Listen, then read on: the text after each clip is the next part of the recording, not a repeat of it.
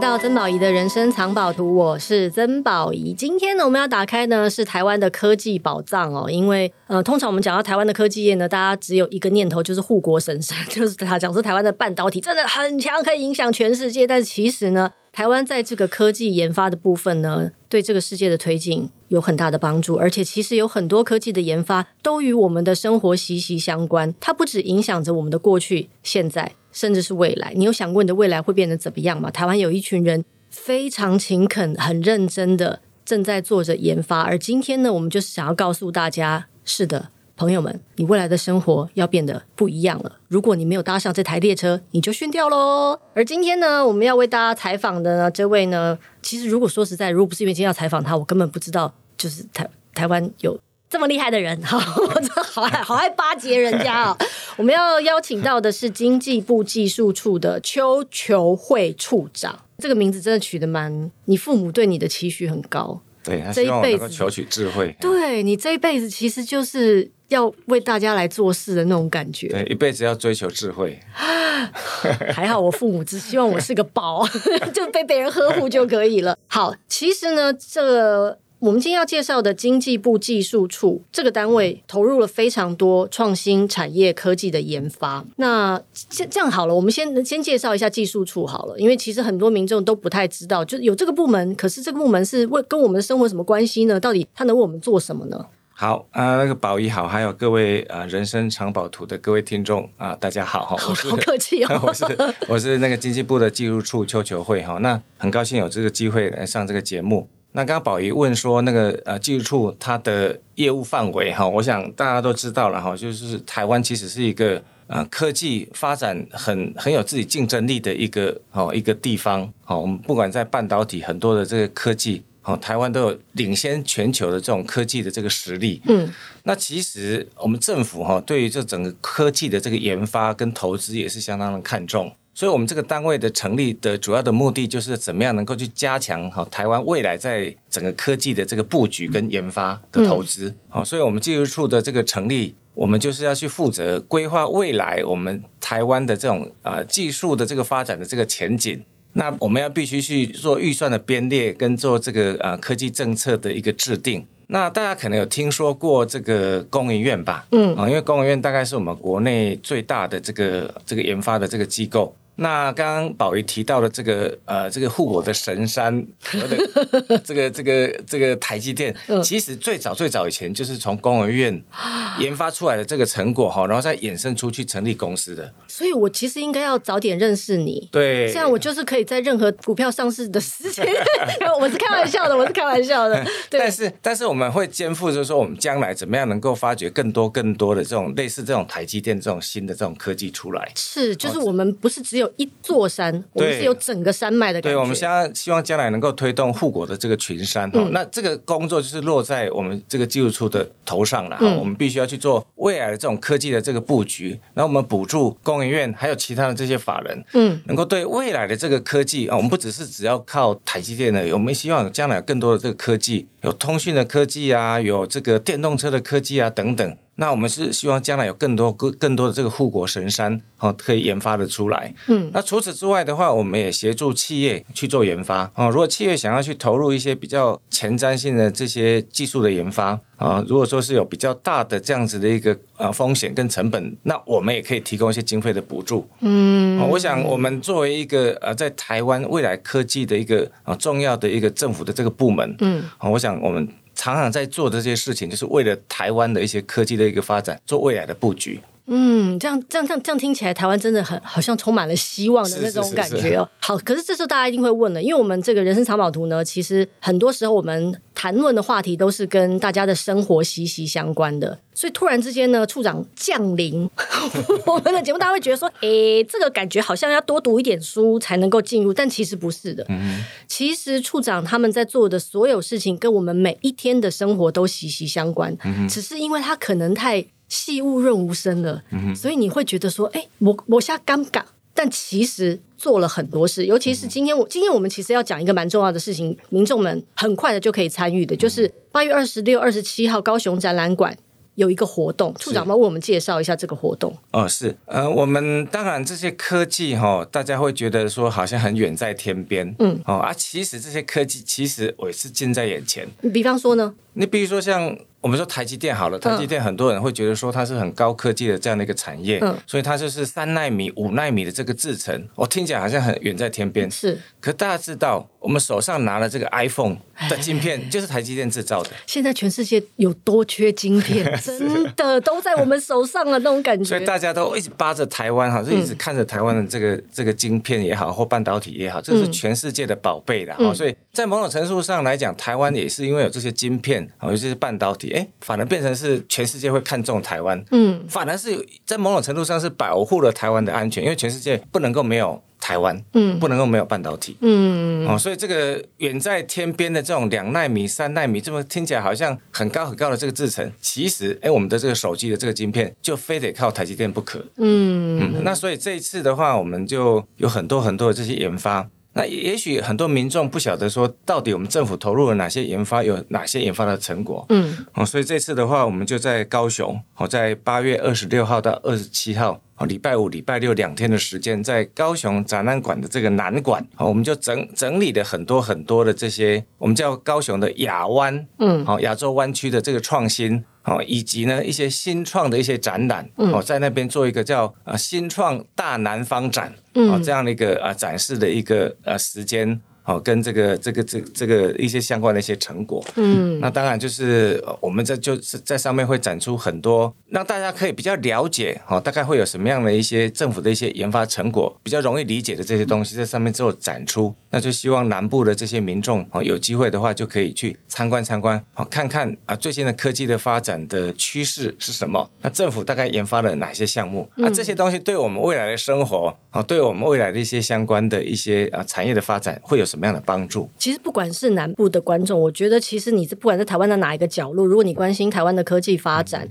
不只是不只是说它哪些是与我们生活息息相关的，嗯还有很多是，比方说如果你是创业的人，是创业的人，其实你在那里可以得到很多资源，可以得到很多异业结盟的可能性。嗯对嗯你可以看一下别人都走得多远了，然后你有哪些朋友可以交。我觉得所谓的展览，其实有很多时候也是有很多不同程度的意义在里面嗯的。今天其实处长来就是要好好跟我们聊一下这个部分。那麻烦你要多讲一点呢，哦是因为因为展览馆通常我们都觉得很大，嗯然后民众应该要从何逛起，而哪些单位或者是哪些亮点是跟我们的经济部技术处是主题是有关的呢？对，刚刚宝仪讲的对了哈，就是说啊，南部的朋友可以去看看一些产业发展趋势。但是我觉得有更多的这种可能性呢、啊，哈包括比如说有你自己本身是做事业的哦，你可以去看看有哪一些发展的趋势，可能你可能有市场的商机，对，甚至于你是如果是投资的人，你可以去看看有什么样的一些新创的一些发展，哎，你说不定是这是你未来投资的机会没。错，没错，没错。啊、我想这个应该在商，不管是在商务上，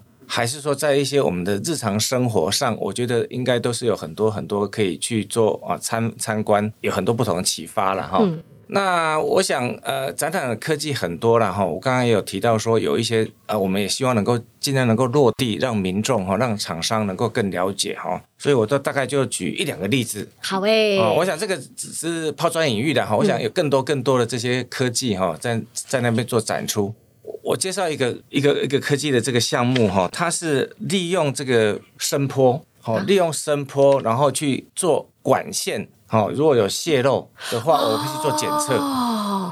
抓漏吗？抓漏抓漏抓哇漏是啊，抓漏很难呢、当然，这个抓漏哈，它是可能也许是历史很悠久的一个行业了哈。但是以前抓漏是这样，以前抓漏是用听声音的，是哦，你如果说是那些师傅哈、他很有经验的话，他就可以听得出来在什么地方有漏。嗯，哦啊啊，大概怎么样能够敲下去的话，就是不要多敲太多的这个范围啦。好，这样的话恐怕就是啊、成本太高。嗯，那一样的道理哈、如果说是在市区里面。如果说这个抓漏，如果说没有很准确的话，他可能要挖很多很多的这个哦这样的一个车道，嗯，这个就会影响到民众的这样的一个生活，嗯，那以前是用听的，那现在是用什么方法呢？我们这个科技的这个发展哈，这个日新月异的哈，他就是给他打一个声波进去，嗯然后是靠他那个那个反射回来的声音，嗯，然后用那个声音的那个声波哈，我们去分析，用 AI 的这个分析，我们就可以去分析说它大概是在什么地方有泄漏。嗯，就可以 focus 集中 Fo- focus 对处理那个地方。那这个跟我们原来的方法有什么不一样？原来的方法是被动的听它的声音，但是因为那个管线是这样，管线如果说是气体或者是很低压力的这种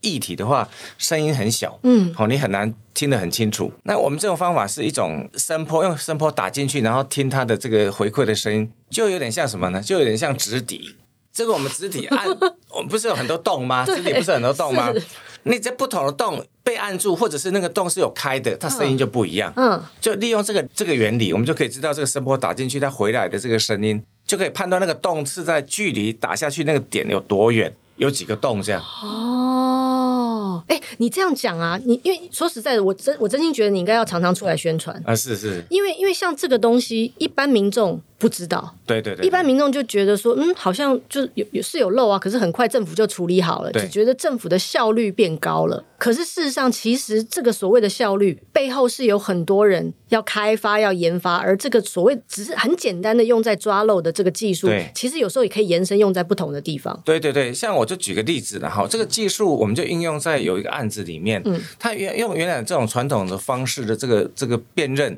它没有办法 exactly 的话是看在什么地方，嗯，所以照他们以前的这个施工的话，它大概是在挖四个车道去确认那个泄漏的地方在哪里。它改用了这个技术了以后，它可以很确定的知道是在哪个点，嗯，所以它就挖一个车道进去就好了，嗯，那这样的话你，你知道吗？就是在不会塞工程的车啦对，在工程的过程中就影响到人家的交通啊，而且其实可以省很多公帑，对对对对，又节节省时间，然后又减少对民众的这个影响。对，重点是不要再花纳税人的钱随便乱挖地，哦，这北上哎。其实科技本来就是为了服务对人嘛，对对，然后都是以人为本的在解决问题，然后对大家可能会觉得说，哎呀，这些科技离我们都很遥远啊，关我什么事啊？可是没有，你想想看，如果今天你们家修路的机会变少了，对噪音也少了，对空气污染也少了，对其实它是一个方方面面的影响，不对只是一个单纯的声纳技术这么简单而已。对对对它可以帮助你的生活更有品质。对 OK，对哇，感觉好厉害、哦。对，我想科技就是这样了哈，就是说科技本身听起来很遥远，但是它如果是可以到我们生活里面，让我们生活更便利，嗯，哦，然后这个更更节省时间跟成本，我想这个大概就是我们科技研发的一个很重要的目的。 多讲几个，你刚刚有好种吓到的好感觉。我尊比，我尊比。 五真比，五真比。我我再讲一个哈，因为这次在高雄展览嘛，哦、在高雄展览，那各位也知道，刚才为什么会讲那个案例哈？过去高雄也发生过气爆的事情，对对，我想这个对不但是抓漏哈，对这个时间的节省，在某种程度上对人民的这种生命财产的安全的确保也是会有帮助。嗯，那我再讲再讲一个，我们知道，当然南部还是有很多很多的这个重工业，嗯，哦是在高雄，嗯，哦这个是有过去发展的一个包袱跟背景。但是我们怎么样能够去让它这个环境还是能够控制的很好？哦，我们有时候就会去做一些装一些我们空气品质的一些检测监测的嗯哦，监测的一些晶片或仪器。哦，那如果发现说有一些哦，有一些比较不孝的这样的一个厂商有不当的这些排放的话，我们就可以去做取缔哦，希望它能够做比较好的这种空气的一个品质的控管。那我们过去哈、我们这些有关这种不管是这个 PM 二点五啦哈，或一氧化碳等等这些监测的这些仪器或晶片都是进口的，啊，成本非常高哦，非常高。那我们这个，我们我们部门大家也投入一些资源哈、哦，去做这些这些晶片复合式的晶片，它可以检测四种，它可以检测四种的，就像我刚刚讲的那些、哦、空气的不良物啦，然、后包括这个一氧化碳，包括这个这个总挥发性的这个物质等等的这些哦复合式的这些晶片，我们把它开发出来。它不但成本降得很低，嗯，哦，过去的话，我刚才讲的那样一个监测的仪器的话，大概要一个要一百万。那我们开发出来不要进口，我们就自己可以去开发，开发出来又可以耐天候，哦，又可以非常非常的这个稳定，然后监测的这样的一个准确度又可以很高，我们只要十分之一的成本，我们就可以开发出来了。那成本又低，哦，那这样的话，我们就可以部件在更多的地方，然后。保护民众的这种哦空气的一个品质，这个生活的一个品质的一个确保，哎而且感觉这个还可以外销哎、这可以外销啊。对，就是它还可以做很好，因为其实全世界都在面对同样的问题。对，但看我们能够走得比别人更前面，或者是说，就如果我们速度走快一点，以后它就是非常棒的国民外交。以前我们都认为，就你刚刚说嘛，台湾之光，以前我们都觉得就是一个人，嗯但其实没有，它也可以是一项技术，而且这是帮助全人类的技术。你们不只是很地域性的说啊，我们只要自己开心就可以了，嗯它可以帮助很多人，而且如果成本还可以再压低啊，我我感觉它可以进到家里耶。哦，就对，如果是如果是成本可以更低的话，然后嗯我们就可以进入到家里，或者是说，其实它也可以这种晶片也可以结合一些家里的一些家电，哦，对，对，比如说像像我们有一些空气的一些滤清器啦，哈，就是哎对检测出来哎什么样的太高了，哎赶快就是做一些处过理滤处理，这样对，对。我们要不要一起开公司？哎、这个其实科技哈、有很多很多不同的想象、啊，是是是是，不管是公共的这个这个安全跟卫生，哎，怎么样能够进到家庭里面对，或者医院里面？嗯，对，你说哎因为对了，医院很需要。对，医院里面你也知道哎，有很多很多需要有更洁净的这些空气嘛没错哈，所以我们有一些更专业的这些空气清净的这些功能，我们就可以用这些 sensor 来监测，来确认我们这医院里面能够达到一个比较好的一个医疗的一个品质。我我刚之所以会这么说，但是说开公司是开玩笑的，其实我也是想要提醒听众朋友，就是你可能会觉得说这些科技离你很遥远，然后跟你的生活没有什么太大的关系，但是其实没有，你只要在上面多加一点点的想象。它可能是你事业的某个转机，嗯它的一个新的可能性。就算你是你是做截然不同的，比方说你根本是根本也不是研究科技出身的，可是你是做创意的，这个展览对你的生命跟你的生涯来说，可能都是一个像火花一样的引爆点。所以它，我为什么为什么我觉得今天这个访问很很有意思，就是因为你以前会觉得你看到名字你就会觉得啊，这喜猴啊，被 kick 垮，但是不是？其实你只要多加一点点想象，政府其实办了非常多的活动，你都可以去参与，它都跟你的生活息息相关。对，对，其实我们的有时候科技的这个研发哈、嗯啊，如果说有些厂商去参观的时候，有些厂商他会想出新的应用。科技本身它的有时候想象力有限的话，如果再增加这种新的未来的一些 application 的一些想法，哎，结合在一起就可以发挥科技更大的这就是效办果。对，这就是办这些展览最最好的 bonus 了。对好，那除了这两个之外呢，还有没有啥活动啊，或者什么其他的可能性，我们在这边可以看到的？讲到活动的话，我再提几个哈啊、让大家做一个参考然后我们在这个这个高雄哈，它有那个旗津有那个渡轮，嗯，哦，大家知道那个旗津的渡轮嘛，有我对不对坐过嗯你有坐过嘛？哈、那旗津的渡轮，当然我们就是一边坐哦，那我们就一边看外面的这个风景哦。那如果说你真的要做一个比较深度的这个导导览的话，你就必须要有一个导览哈、哦，就是在那边、哦用麦克风跟大家做介绍嘛哈、哦那有些人可能觉得说我我我我可能不要听你这个啊，我可能要自己看我自己的啊、所以我们就研发了一种哈、哦，这个智慧窗屏系统，啊，智慧窗屏。对啊，那是什么？系统，智慧窗屏的话，它就是一个透明的显示器。嗯，因为你各位知道了哈，这个显示器台湾是一个强项啦，然后显示器台湾是一个强项，但是比较传统的这些显示器，其实现在已经是发展的很很饱和了。哦，这个市场上来讲的话是很竞争，所以我们应该未来在这个显示器方面应该发展更高阶的，哦，更特殊的这个应用。那我们发展的这个智慧窗屏系统，它就是一个透明的显示器，它没有做显示的时候看起来就像是一只一个玻璃一样。嗯，哦，但是呢，它有这个监测你的这个你的这个眼球，看你在看什么地方，嗯，然后你这个玻璃看出去是哪个地景，好、比如说这个高雄展览馆。它就可以知道你在看什么，然后它就会在这个透明的显示器里面就显示出来这个地景的介绍，好好未来哦，这个好东未来西。性哦。对，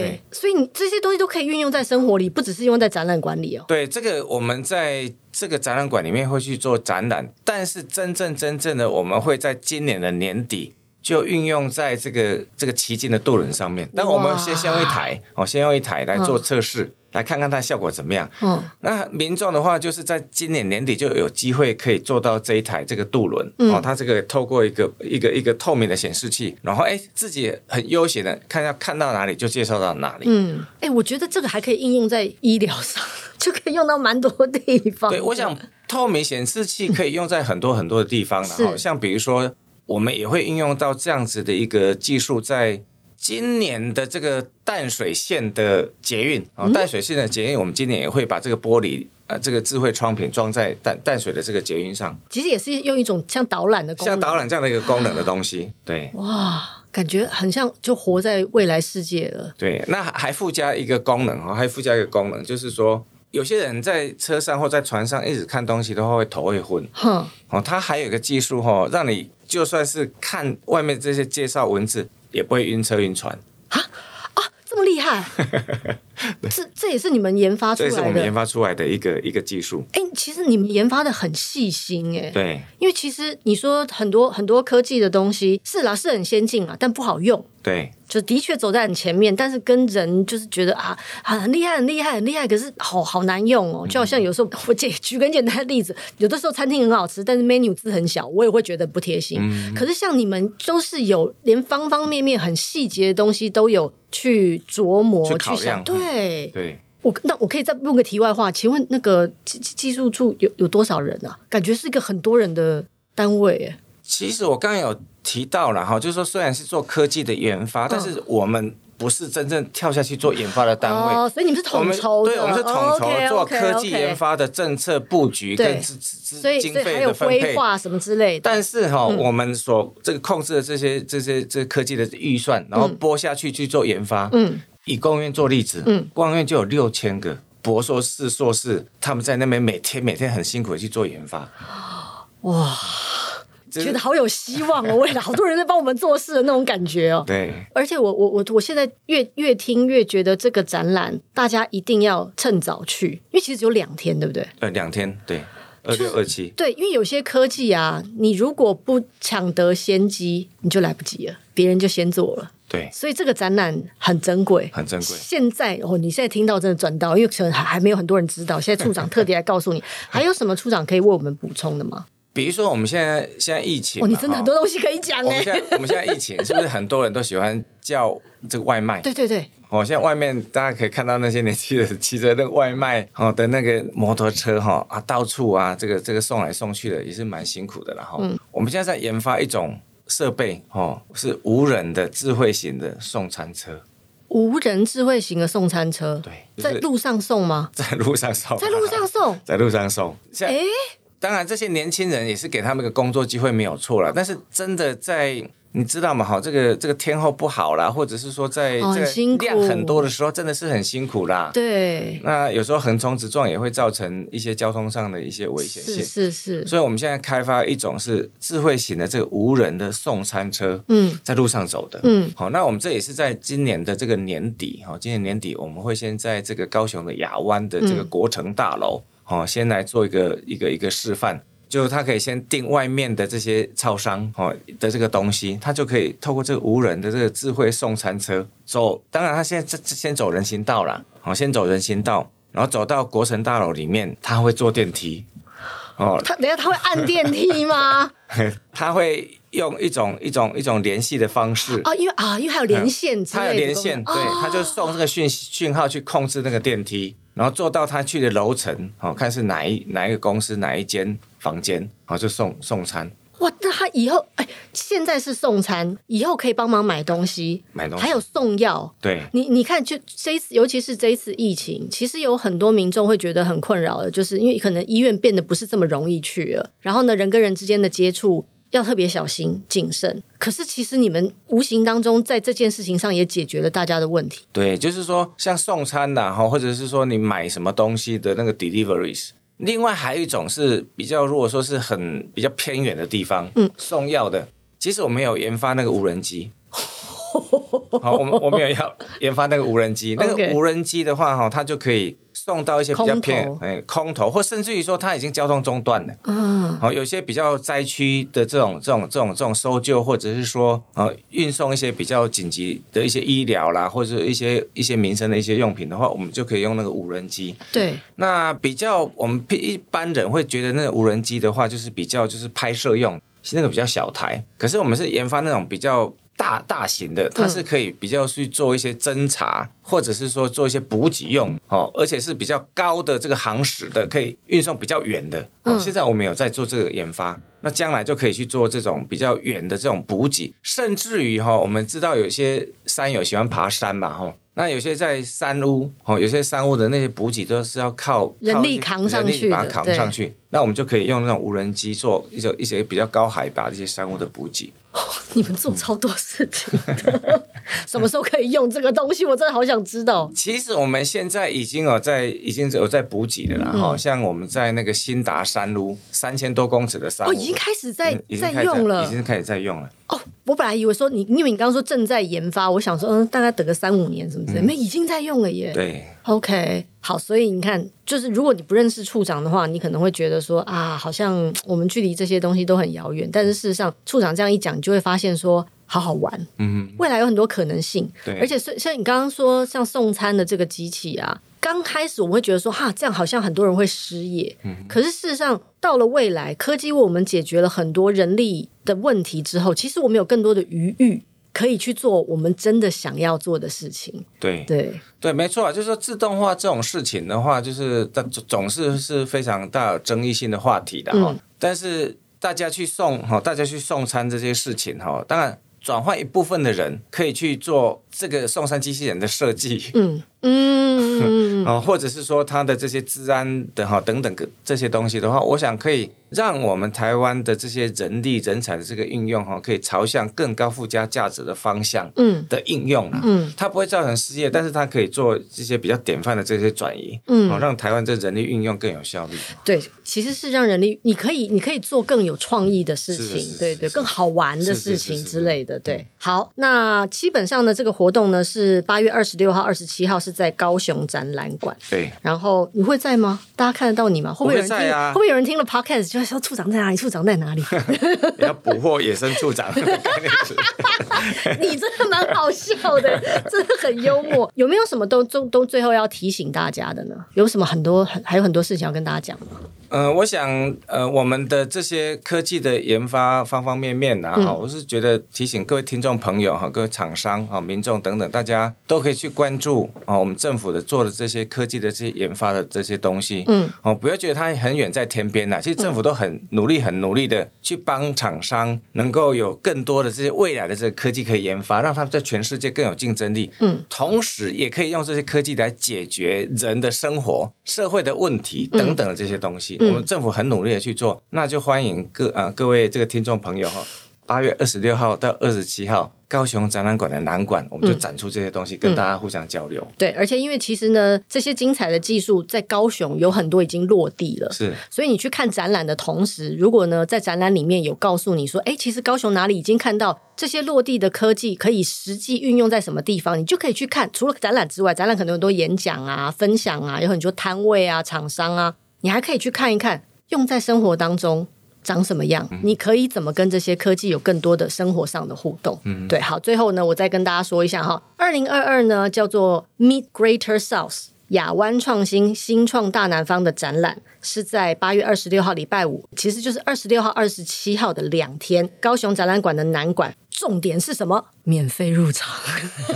蛮急的，会有很多好康的。对，所以就是你为什么不去看看？你为什么不去看一看？就是我们还可以走多远？是，政府为我们做了多少事情？是然后你可以想想，你可以在里面参与什么事情？就你不会觉得说啊、你就是离科技很遥远啊，或者啊不这都不关我的事啊，其实都关你的事。然后来玩吧，嗯，是看看看看你在里面可以玩到什么样的好玩的新的创意，或者是跟这些科技有不一样的连接。重点是还可以捕获野生处 长。